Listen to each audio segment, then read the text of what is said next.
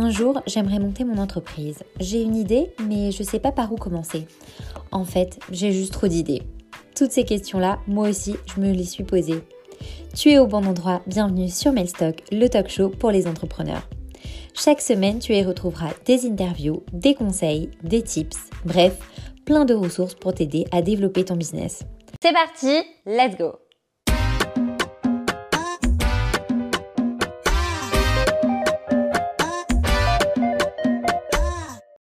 Hello à tous, j'espère que vous allez bien. Donc aujourd'hui, je suis super contente d'être avec vous, avec un, avec quelqu'un donc euh, qui me, bah, qui m'inspire beaucoup et j'espère que vous aussi vous connaissez. Donc Ty Chris, voilà, euh, qui est donc un sportif euh, bah, de sport extrême, notamment de roller. Voilà, je l'ai été pendant de longues années en tout cas. Exactement. Et tu connu pour avoir donc battu le record du monde du saut dans le vide depuis la Tour Eiffel. Avant ça, j'avais fait les X Games pendant de longues années, en tout cas les, les grosses compétitions aux États-Unis. Donc voilà, donc je pense que vous le connaissez euh, beaucoup plus bah, par rapport à son parcours euh, en tant que sportif. Mais aujourd'hui, je suis aussi là pour l'interviewer euh, par rapport à tout ce qu'il a fait donc après le sport, c'est-à-dire qu'il a entrepris et lancé donc la société On Off Telecom, dont tu vas nous parler. Exactement. Voilà l'application qui vous permet d'avoir donc plusieurs numéros sur votre smartphone. Exactement. Trop cool. Du coup, Taïb, bah, écoute, merci beaucoup d'être euh, aujourd'hui là avec moi. Avec plaisir. Euh, la première question que je pose et que je pose souvent à tous mes euh, intervenants chez MyStock, c'est si tu devais te définir en trois mots, ce serait lesquels? Alors, en trois mots pour me définir, clairement, le premier, ce serait la passion. Ouais. Parce que je suis un gars qui a toujours été passionné, j'ai fait les choses comme ça. Et c'est ça qui me permet de foncer comme un diable, etc. Et de, de vivre comme, voilà, comme un dingue. Après, c'est le travail. Mm. Il y avait d'autres qui étaient beaucoup plus doués que moi dans le sport, mais Ouais. moi, j'étais beaucoup plus travailleur. C'est ça. Et c'est ce que je mets dans l'entreprise aujourd'hui. J'essaye de, surtout dans des domaines que je connaissais pas, dans, dans ma boîte, j'y connaissais rien, donc je partais d'en bas. Il fallait que je travaille plus que quiconque pour devenir ingénieur télécom, etc. Et le troisième point, c'est vraiment penser out of the box avec Ouais. beaucoup d'ambition. Euh, euh, je suis quelqu'un de très imaginatif et donc j'ai essayé toujours de voir les choses en grand et réinventer les choses. Dans mon sport, j'ai inventé des figures et là, dans le monde des télécoms, déjà, je suis parti sur un opérateur mobile mondial à essayer de, de réinventer un peu le monde des télécoms. Donc voilà, c'est passion, travail et euh, euh, penser out of the box. J'adore, ok, trop, trop bien. Et du coup, les personnes qui ne te connaissent pas, et finalement, qui ne connaissent pas euh, un peu ton parcours, euh, qui est-ce qui t'a poussé finalement à vouloir euh, déjà d'une te lancer euh, dans le roller? Et, euh, et si tu pouvais un peu voilà, euh, nous partager un peu tes moments clés euh, de ton histoire Alors, mon histoire, ben, le roller, euh, j'ai commencé à l'âge de 5 ans. En grandissant, c'était vraiment ma passion toujours. En grandissant, j'avais envie, d'en faire mon métier, en tout cas de faire des compétitions, etc. J'ai réussi à 20 ans à devenir professionnel et j'ai commencé à voyager dans le monde entier, à faire des compétitions et à vivre pleinement de ça. Après, je me suis rendu compte assez vite, euh, même si j'avais été champion du monde euh, plus- plusieurs reprises, etc., que c'était quand même un petit monde un peu élitiste. Ouais. Et donc, ça ne me permettait pas de vraiment toucher le grand public. Et c'est pour ça qu'en quelque sorte, assez jeune, j'ai commencé à devenir entrepreneur sans vraiment le savoir. C'est-à-dire que si je ne me prenais pas en main dans mon sport à devenir mon propre manager, mon propre RP, mon propre avocat, lire les avocats, euh, lire les contrats, etc., finalement, rien n'avançait, à monter les propres, mes propres événements comme le saut de la Tour Eiffel et le Sacré-Cœur. Donc Donc, ça, tu as monté ça vraiment Voilà, tout seul monté- alors, je me suis associé avec des, des potes, mais on l'a fait vraiment. C'est c'est moi qui ai eu les autorisations, le budget, etc. Et ça, c'était finalement comme créer une start-up. Ouais, c'est ce que trouver, j'avais euh, vu ça, tu comparais Euh, un peu. Voilà, l'idée, euh, inventer quelque chose, faire quelque chose qui n'existait pas, convaincre tout le gouvernement français, trouver un million d'euros, monter une équipe de 100 personnes, faire le- un, un plan de com, faire le buzz autour de ça, etc. etc. Donc, finalement, le sport difficile que j'avais choisi m'a obligé de devenir un sort d'entrepreneur dans l'âme. Et, et- et logiquement, bah, j'ai même pas vu la transition et même je devenais un peu frustré, frustré de n'être qu'un sportif Ouais, c'est ce que tu disais, ouais. sur l'image des gens. Et donc, euh, quand. Parce que tu ressentais ça justement que les gens te disaient, Oui, bah, finalement que- ils te catégorisaient, ah oui, donc c'était Chris le. Un, un petit peu. Alors après, les gens étaient, étaient extrêmement Bien sûr, admiratifs, ouais. hein, parce que quand on est champion du monde, s'il y, a- s'il y a bien un truc au monde qu'on ne peut pas acheter, euh, les- tous les milliardaires de la planète peuvent quasiment tous se payer, Exactement. sauf une carrière de sportif. C'est le seul truc avec qui n'est pas à vendre. Exactement. donc, euh, donc ça, c'est sûr qu'il y avait beaucoup d'admiration là-dessus, mais moi, je, l'avais, je le vi- vivais beaucoup plus qu'un sportif, puisque pour arriver à sortir du lot, j'ai dû être beaucoup plus ingénieux. Et donc, il y a un moment, ça commençait à me frustrer parce que j'avais envie de prouver que j'étais un entrepreneur. Et donc, je me suis dit, je vais commencer en bas de l'échelle dans un total nouveau métier, euh, Ouais. sans argent, sans rien connaître. Et vu que je suis un compétiteur, je vais essayer de, de monter dans le bas de l'échelle dans un nouveau métier, métier et prouver aux gens que je peux être aussi fort ailleurs que ce que été dans le sport. C'était pour me prouver un peu personnellement, pour sécuriser mon futur, pour prouver aux gens et aussi par passion pour créer un produit innovant. Ouais. Et pourquoi du coup tu as choisi euh, ce secteur-là en particulier? Parce qu'on t'aurait pu choisir euh, n'importe lequel. J'ai choisi, un- un- en fait, j'ai pris les six points qui étaient, euh, qui étaient euh, en tout cas pour moi, importants Ouais. pour me créer une boîte. Le premier point, c'est justement que moi, j'étais dans un petit sport qui n'avait pas beaucoup de potentiel. Donc, Ouais. je me suis dit, si je choisis un domaine, je dois choisir le domaine le plus grand au monde. Au moins, je serai peut-être pas le premier au monde dans les télécoms, mais même en étant le centième mondial, j'aurai une multinationale qui vaudra des centaines de millions d'euros. Tu D'accord. vois ce que je veux dire? Je voyais le parallèle. En étant le premier mondial en roller, ben, je gagnais moins bien ma vie que le millième footballeur. D'accord. Oui, le parce parallèle que. était un peu là-dessus. Donc je me suis dit, quitte à travailler 10 ou 20 ans dans une industrie, autant voir les choses en grand. Donc je vais choisir télécom. Au moins, je suis sûr de ne pas me gourer. Après, je me suis dit, il faut que j'arrive à inventer quelque chose qui n'existe pas dans les télécoms. Et ce que j'ai inventé, j'ai appelé ça le cloud number. En fait, d'une façon assez simple, c'est que tout est dans le cloud, notre musique avec Spotify, nos films avec Netflix, nos fichiers avec Dropbox, nos mails. Quand j'ai plus de batterie, je peux lire mes mails sur un ordinateur ou sur un iPad ou sur le téléphone d'un pote. Mais c'est pas le cas de notre 06, notre numéro de mobile, qui lui est coincé dans la carte SIM. Je trouvais totalement ridicule que on est dans un monde où tout est dans le cloud et il y a autant de technologies et pourtant notre numéro de mobile est coincé dans ce petit élément en plastique. Mm. Donc l'idée que j'ai eue, c'est de me dire, est-ce que je peux mettre le numéro de mobile dans le cloud comme une adresse mail? Et dans ces cas-là, je pourrais avoir plusieurs numéros de mobile, un pro, un perso, un numéro américain, un numéro français. Quand j'ai plus de batterie, je peux récupérer mon numéro sur tous les téléphones, etc. etc. Donc c'était, j'ai, choisi l'industrie et j'ai vu que j'avais une idée qui n'existait pas dans cette industrie et qui potentiellement pouvait révolutionner cette industrie. D'accord. Après, il fallait le monter, trouver de l'argent. etc. Exactement. Mais comment tu as eu cette idée-là? Parce que souvent, tu sais, on se dit toujours, oui, on a plein plein d'idées. Comment, comment tu l'as eu cette idée? Ben, je l'ai eu comme en fait là ce que j'ai un peu expliqué, c'est-à-dire que j'ai pris sur une feuille blanche et j'ai marqué les six points qui sont importants pour moi pour créer une boîte. Donc je vais les dire rapidement. Donc le premier point, choisir la grande industrie. Deuxième point, clairement inventer quelque chose qui n'existe pas dans cette industrie. Troisième point, ubériser cette industrie, arriver à être propriétaire, par exemple, être le plus grand opérateur mobile mondial sans être propriétaire du réseau. Quatrième point, on est dans un monde où l'expérience utilisateur est roi, donc il faut inventer quelque chose qui est plus simple pour les gens. Cinquième point, il faut être propriétaire de sa marque et vendre le même produit dans le monde entier. Et sixième point, euh, euh, choisir un métier où il y a une distribution tout de suite mondiale. Donc avec ces six points, j'ai commencé à réfléchir et c'est là que je me suis dit, euh, une application, Ouais. donc distribution tout de suite mondiale, propriétaire de mon produit, expérience utilisateur, etc. J'ai inventé le cloud number, télécom, etc. Et ça rentrait quoi. D'accord. Donc j'imagine, du coup, tu vois vraiment les choses en grand. Et euh, j'imagine que cette, ce- cette aventure, c'est quand même un challenge. Ouais. Euh, ça a été quoi pour toi là, le plus grand challenge Euh, Un challenge que tu voudrais partager avec euh, les spectateurs de Mastalk Après, les- le, le challenge est journalier parce que c'est une bataille continuelle et tous les jours vrai. on apprend de nouveaux trucs. Mais globalement, ce qui a été très très dur, ça a été la partie financière parce que clairement, moi je démarrais sans argent Ouais. et créer un opérateur mobile mondial, ça coûte des millions d'euros. J'imagine au début, quand j'étais allé voir les fonds d'investissement, ils m'ont un peu, à, à juste titre, hein, je ne peux pas leur en vouloir, un peu rionné parce qu'ils se sont dit, c'est pas le rollerman qui va réinventer le, le monde des télécoms. C'est ouais. clair. Et donc, ce que j'ai réussi à faire, ce qui était un tour de force assez euh, rare, Ouais. quand je j'en parle autour de moi, je crois que j'ai rencontré personne qui a réussi à faire ça, c'est que j'ai convaincu tous les gens de mon entourage, de mon chirurgien qui a été le premier, à mon avocat, à mon comptable, à des potes riders, je veux dire tout le monde, tout le monde, tout le monde. Et j'ai fait signer comme ça 130 personnes. D'accord. Donc tu imagines pour que 130 Bah signent ouais. et te font un chèque, j'en ai, j'en ai rencontré plus quand même. hein. Bah ouais. Mais j'avais un taux de réussite, alors C'est vrai. je devais avoir un taux de réussite à 95%, quasiment. D'accord. Ok. Et ces 130, j'ai réussi à eux tous, ils m'ont donné 10 millions d'euros. Ah ouais. Donc c'est grâce à ça que j'ai pu démarrer. Alors ça s'est pas fait d'un coup. hein. J'ai fait je crois un million avec 33 personnes en un mois. Après j'ai fait trois mois 2 millions de plus. Et après ce qui a été extrêmement dur, c'est que pendant deux ans, je perdais 200, 200 à 250 000 euros par mois et j'avais jamais un mois d'avance. Vu que j'ai Ah. 45 personnes au bureau, Ouais. en fait je démarrais le premier du mois. Je payais les salaires le 23, donc j'avais 23 jours pour trouver 250 000 balles. Et si je ne les trouvais pas, tout s'arrêtait. Les Ouais. 4 ans, les 3 ans disparaissaient comme un, un- un- un feu de paille. Et donc, c'était horrible à vivre parce que je pouvais mettre 45 personnes au chômage, je pouvais tout perdre.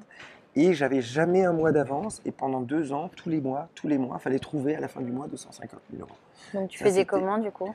Bah, tout et n'importe quoi. Je me suis assis dans l'avion à côté d'un mec. À la fin du vol, il m'a donné 300 000 euros. Et j'ai reçu l'argent sur le compte bancaire euh, une semaine après. hein.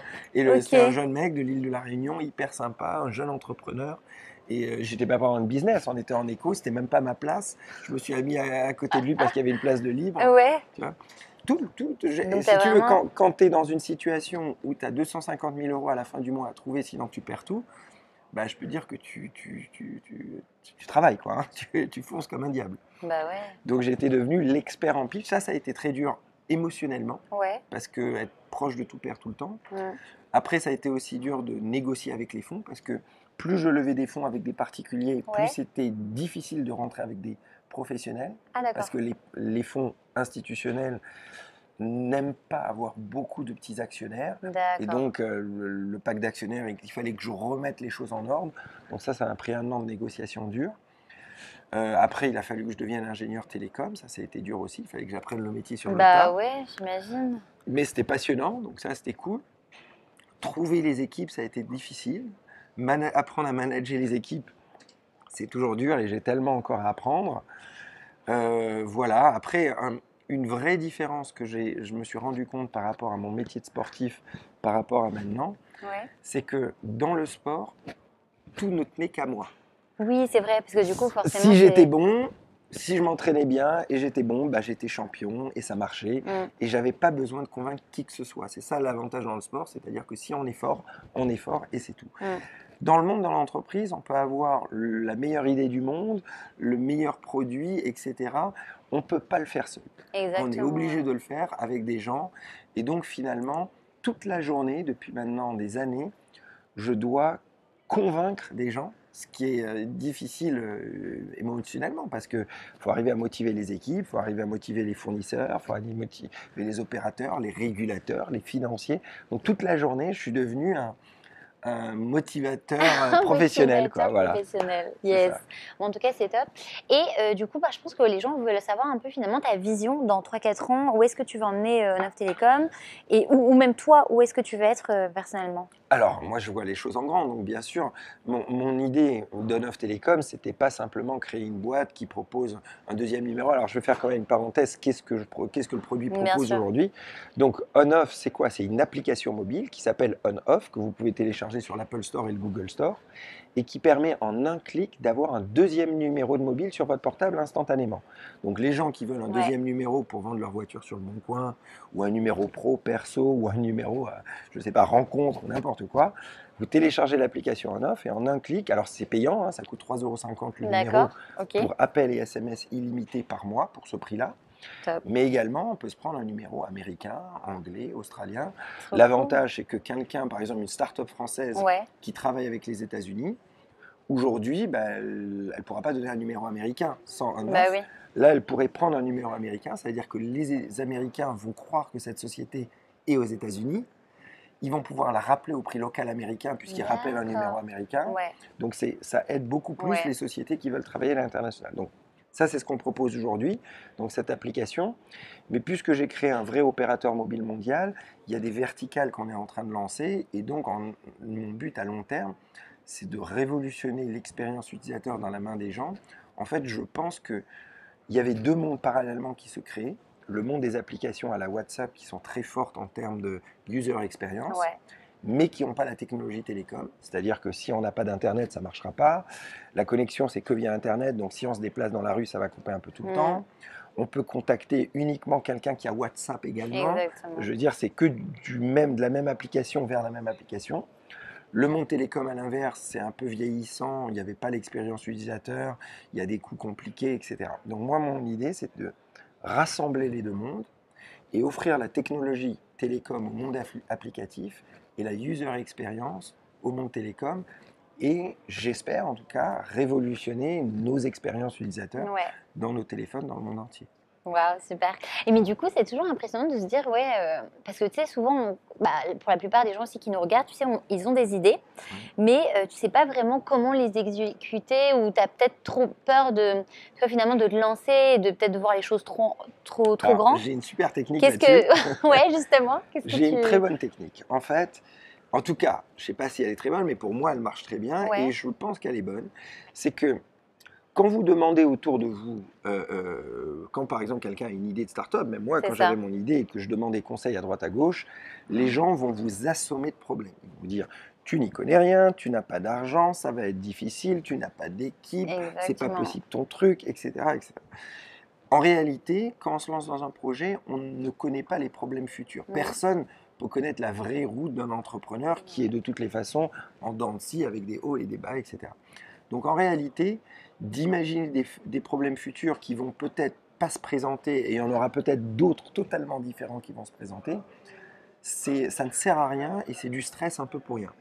Donc ma technique, c'est simplement jamais penser au problème à plus de 24 heures. Donc en réalité, je peux jamais stresser, je peux jamais me décourager parce que je ne pense pas au problème à plus de 24 heures. La seule chose que je vois à long terme, c'est la vision donc de changer l'expérience utilisateur dans le monde, révolutionner les télécoms.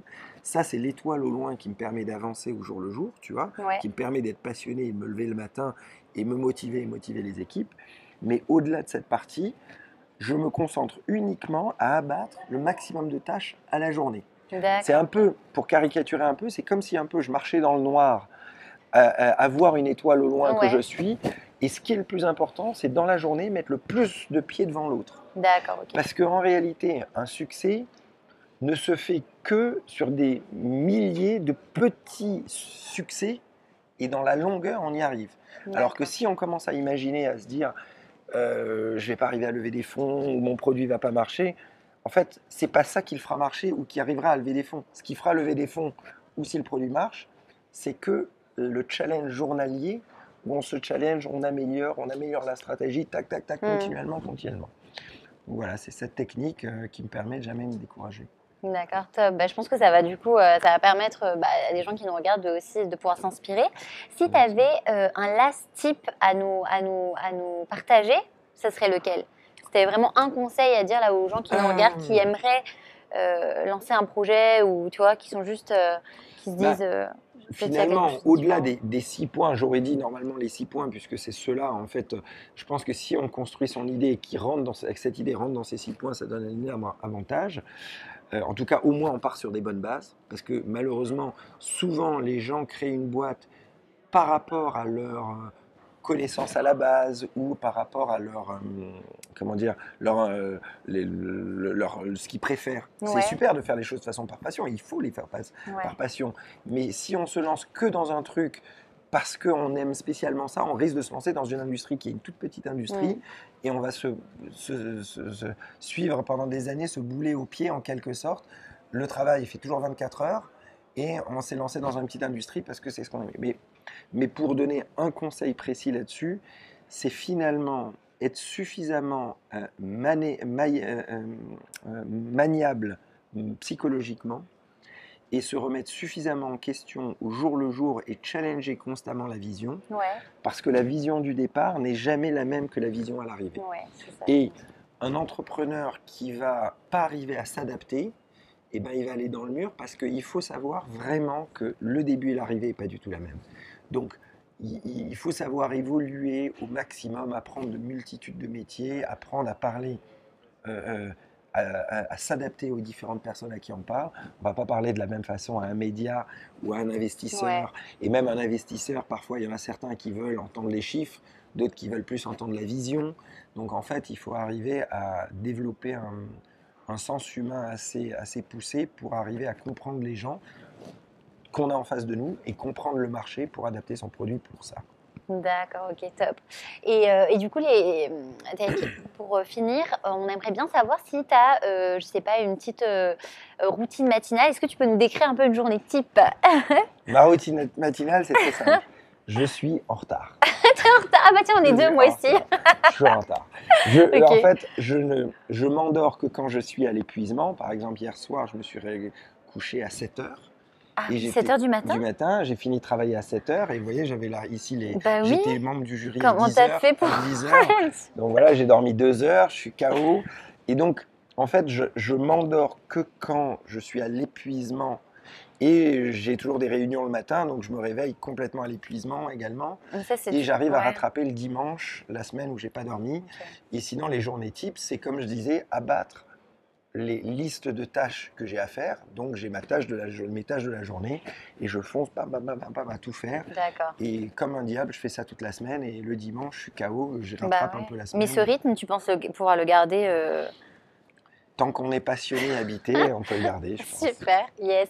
Euh, éventuellement, une citation euh, qui, qui, qui, qui- J'en ai même trois. Ouais, Euh, Il y en a une, c'est qui euh, fois à terre, huit fois debout. Alors elle me colle bien parce que c'est une citation japonaise, mais elle me colle bien. J'ai été opéré sept fois et c'est sur un lit d'hôpital que j'ai créé la boîte. Ouais, il y en a une autre, ils ne savaient pas que c'était impossible, alors ils l'ont fait. Et finalement, c'était un peu la chance que j'ai eue sur un offre, c'est-à-dire que je- le fait de rien connaître au monde télécom, c'est ça qui m'a permis de foncer et me dire je vais créer un opérateur mobile mondial. Et, euh, et donc, en tout cas, d'y croire, parce que les ingénieurs télécoms se disaient pour le coup que c'était Ouais. pas possible. Et la dernière, qui est, je pense, la meilleure, c'est plus je- la chance, plus je travaille, plus elle me sourit. c'est vrai. Voilà, ouais. je ne crois pas trop à être doué, je crois plus au travail. Donc, et je ne crois pas à la chance non plus. Non plus. De toute façon, on- euh, j'ai eu de la chance, par exemple, de m'asseoir à côté de ce mec dans l'avion Ouais, qui, à la fin, m'a donné 300 000 euros à la fin du vol. Mais j'ai peut-être d'autres dizaines de malchances que je ne connaîtrai jamais, où je suis passé peut-être à côté d'un autre mec dans c'est l'avion, ça. etc. Donc, en réalité, euh, je provoque la chance, je courbe le destin, comme je dis à chaque fois, parce que vu que je suis fondamentalement habité par mon projet, tous les gens que je rencontre, au début j'ai parlé à ce mec-là vraiment par, par, parce que j'aimais l'échange parce que je parlais de mon projet, parce que je ne pensais pas qu'il allait me donner Mm. euh, de l'argent à la fin. quoi, Bien sûr, ouais. C'est pas Donc aller voilà, en mode. euh, la chance, plus je travaille, plus elle me sourit. Yes, trop cool. Bah écoute, merci beaucoup en tout cas euh, d'avoir partagé ton parcours avec nous. Avec. Euh, je pense que ça a été très inspirant et notamment bah, euh, tout, alors, tous les gens qui veulent suivre Nov Télécom, comment ils font? Donc, Très simple, l'application Internet. on-off, c'est sur l'Apple Store, le Google Store. Donc télécharger en un clic, le téléchargement est gratuit. Il y a un petit numéro test, vous pouvez en tout cas prendre un numéro et tester pour voir que ça marche. Et après, bon, il faut payer pour le numéro. Après, les appels à l'internationaux sont jusqu'à 50 fois moins chers. Euh, et sinon, bah, ils peuvent voilà, nous suivre ou me trop suivre sur les réseaux. Bah écoute, merci beaucoup. Merci. Et euh, j'espère que vous aussi, vous avez été autant inspiré que moi par l'épisode. Je vous dis à bientôt pour un nouvel épisode de Melstock.